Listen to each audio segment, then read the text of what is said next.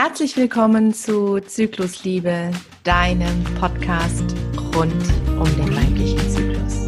Mein Name ist Irina Langendörfer und ich bin hier, um dir zu zeigen, dass es möglich ist, seinen Zyklus mit allem Drum und Dran zu lieben. In dieser Folge möchte ich dir etwas über die vier inneren Jahreszeiten erzählen. Unsere Jahreszeiten im Rhythmus des weiblichen Zyklus.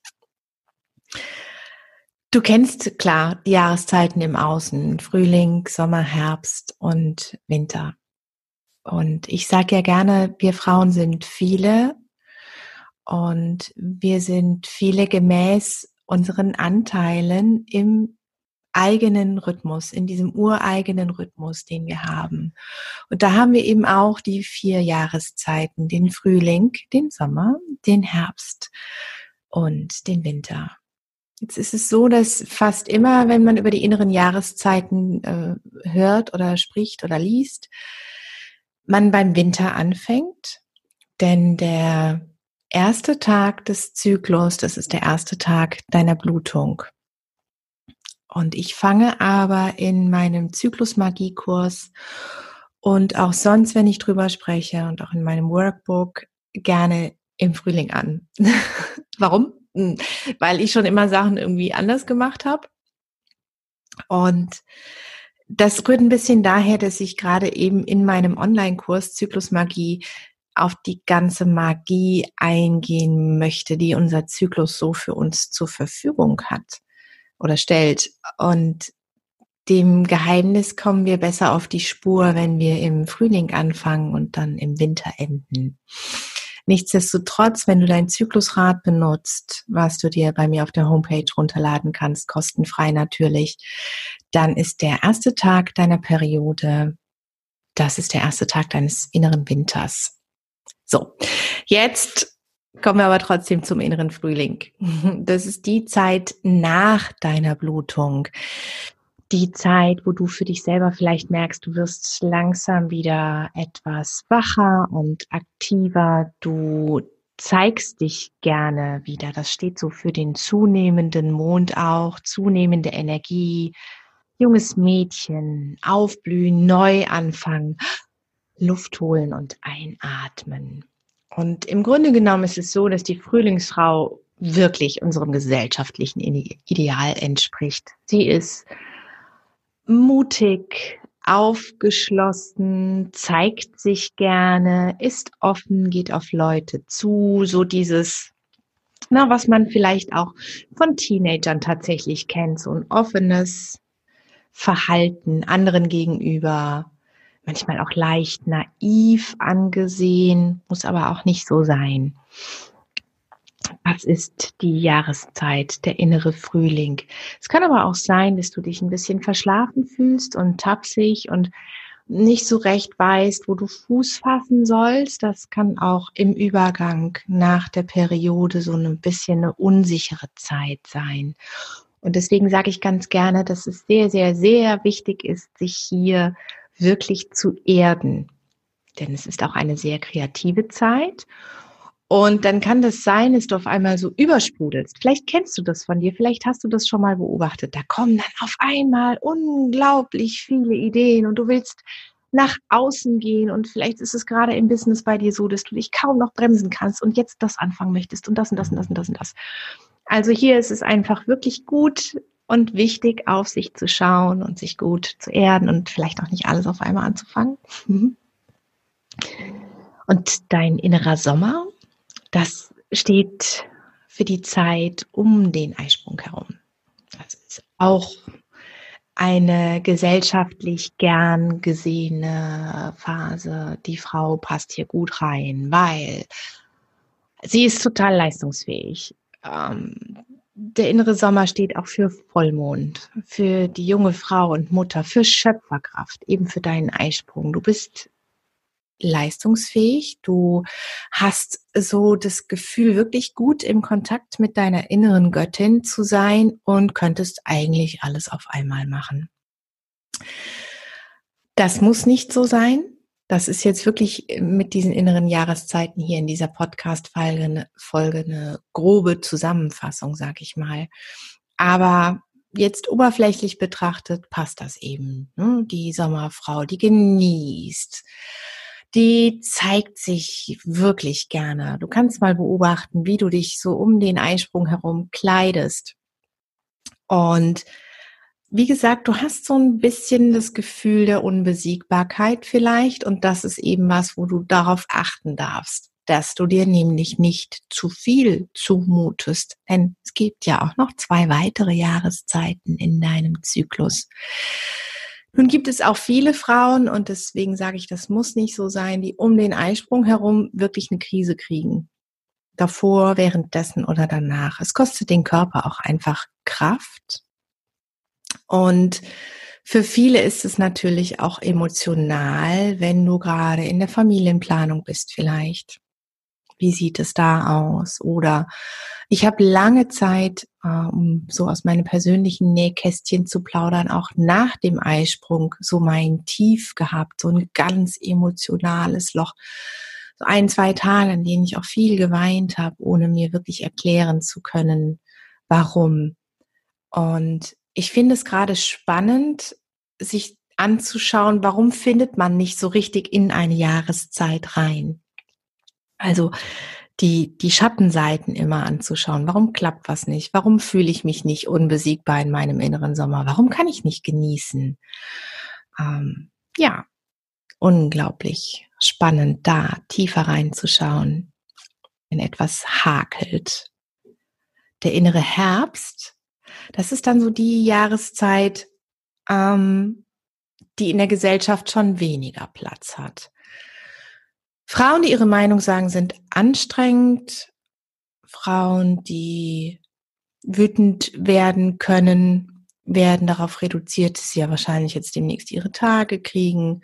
Also da gibt's unglaublich viele Vorurteile über diese Phase, in der viele, viele Frauen das ein oder andere PMS-Symptom mehr oder weniger gut kennen. Aber ich denke, alle haben in dieser Jahreszeit, in dieser inneren Jahreszeit im Herbst so ihre Themen.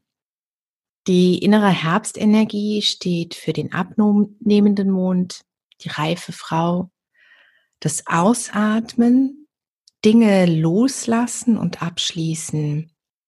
Ja, und viele finden es wirklich unbequem. Denn nicht selten hast du hier vielleicht Emotionsschwankungen oder was bei mir wirklich furchtbar war früher war, dass meine innere Kritikerin mich jeden Monat schier gefressen hat. Und ich bin jeden Monat schier zusammengebrochen in dieser Zeit und wollte alles hinschmeißen, was ich mir erträumt und aufgebaut habe. Und zwar wirklich schlimm und ich bin unglaublich froh, dass ich ähm, zu, zur Liebe meines Zyklus finden durfte. Aber diese Jahreszeit, die Gesellschaft nicht so gerne angesehen ist, die steckt voller Kraft für dich. Wenn du dir erlaubst, da hinzuschauen und zu schauen, auch hier wieder, wo hakelt's eigentlich? Was, was ist, was kommt eigentlich jeden Monat wieder aufs Tapet? Was sollte ich mir denn mal anschauen? Das ist so unglaublich hilfreich. Da steckt so viel Kraft drin. Und dadurch, dass es aber gesellschaftlich nicht wirklich Platz hat und angesehen hat, geben wir Frauen diesem Part in unserem Zyklus nicht gerne Platz. Und das eine, was ich gerne sage, ist, wir sind viele und das ist gut so. Also und damit meine ich unsere zyklischen Anteile. Und das andere ist, unser Zyklus ist im Grunde genommen nur so lange lästig, wie wir ihm keinen Platz in unserem Leben einräumen. Ich lasse es mal so stehen. Unser Zyklus ist nur so lange lästig, wie wir ihm keinen Platz in unserem Leben einräumen. Ja.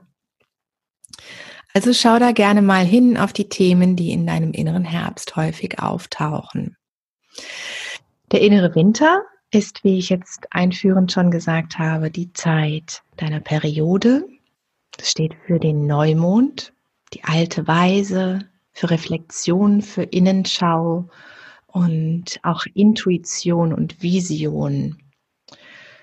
Viele Frauen fühlen sich in dieser Zeit gerade als Opfer ihrer Hormone. Wenn nicht im inneren Herbst, dann spätestens im inneren Winter. Und wenn die Herbstfrau schon keinen Platz in der Gesellschaft hat oder wir ihr in unserem eigenen Leben keinen Platz einräumen, dann die Winterfrau eigentlich noch weniger.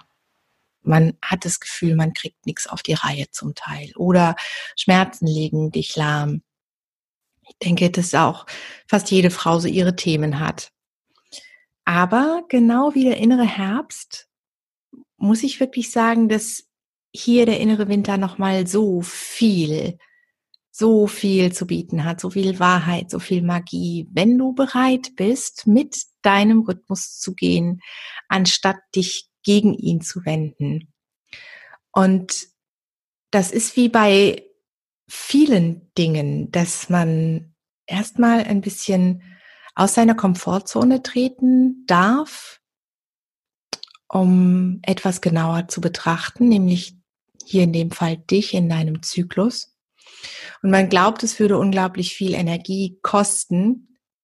Aber in Wahrheit ist es so, dass es dich, wenn du bereit bist, dich auf deinen ureigenen Rhythmus einzulassen, auf deine Frühlingsfrau, auf deine Sommergöttin, auf deinen Herbstdrachen oder ich bin auch manchmal eher ein Greif im Herbst oder auf äh, so ein faules Wintereichhörnchen in seinem Nest also wenn du bereit bist, dich auf diese Anteile einzulassen, dich hier kennenzulernen und so auf deiner Welle zu surfen, anstatt in ihr unterzugehen, da kommt so viel um die Ecke, mit dem du vielleicht nicht gerechnet hast. Und das meine ich jetzt wirklich positiv. Selbst wenn du sagst, naja, ich habe überhaupt keine Probleme mit meinem Zyklus, läuft eigentlich, mach das trotzdem mal, dass du dich eine Weile beobachtest. Ähm, schnapp dir das Zyklusrad, füll es aus, beobachte dich, schau mal, welche Themen immer wieder aufkommen. Schau mal,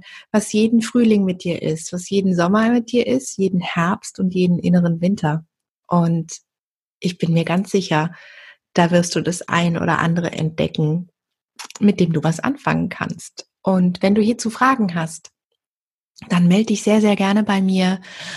Um, ähm, schreib mir eine E-Mail auf hello at irinalangendörfer.com. Schau dich auf meiner Webseite um. Wie gesagt, schnapp dir das kostenlose Zyklusrad mit Infovideo dazu. Und wenn du Vorschläge hast für die nächsten Podcast-Folgen, dann freue ich mich. Ich habe eine ewig lange Liste. Es ist nicht so, dass mir die Ideen ausgehen könnten, aber ich möchte natürlich auch gerne auf deine Wünsche eingehen hier. Das ist eine Plattform, die du mitformen darfst. Also Sag, was dich für Themen interessieren. Frag, was du schon immer wissen wolltest und dich vielleicht nie getraut hast. Apropos, hier kannst du auch sehr, sehr gerne in meine Facebook-Gruppe Gruppe kommen. Ich bin übrigens gerade in meinem inneren Herbst. Da verquatsche ich mich gerne mal. Dafür lief es doch ganz gut die letzten Minuten. Und äh, genau, auf Facebook ist es die Gruppe Zyklusmagie. Da kannst du dich sehr gerne austauschen, mir auch hier Fragen stellen oder eben per E-Mail, schreib mir. Und wenn du Vorschläge hast für Menschen, die ich unbedingt mal ins Interview einladen sollte, freue ich mich da auch sehr über deinen Input. Worüber ich mich auch freue, ist, wenn du diesen Podcast eine gute Bewertung gibst und ihn abonnierst. Denn du hilfst mir so ungemein, meine Mission zu erfüllen, nämlich so viele Frauen wie möglich damit zu erreichen, dass unser Zyklus nicht lästig sein muss, dass wir kein Opfer unserer Hormone sein müssen und dass uns Zykluswissen in unserem Leben so unglaublich viel Bereicherung bringen kann. Privat und vor allen Dingen auch im Business. Also, hier war Irina Langendörfer von Zyklusliebe und ich freue mich sehr auf die nächste Folge nächsten Freitag. Hör wieder rein. Bis bald!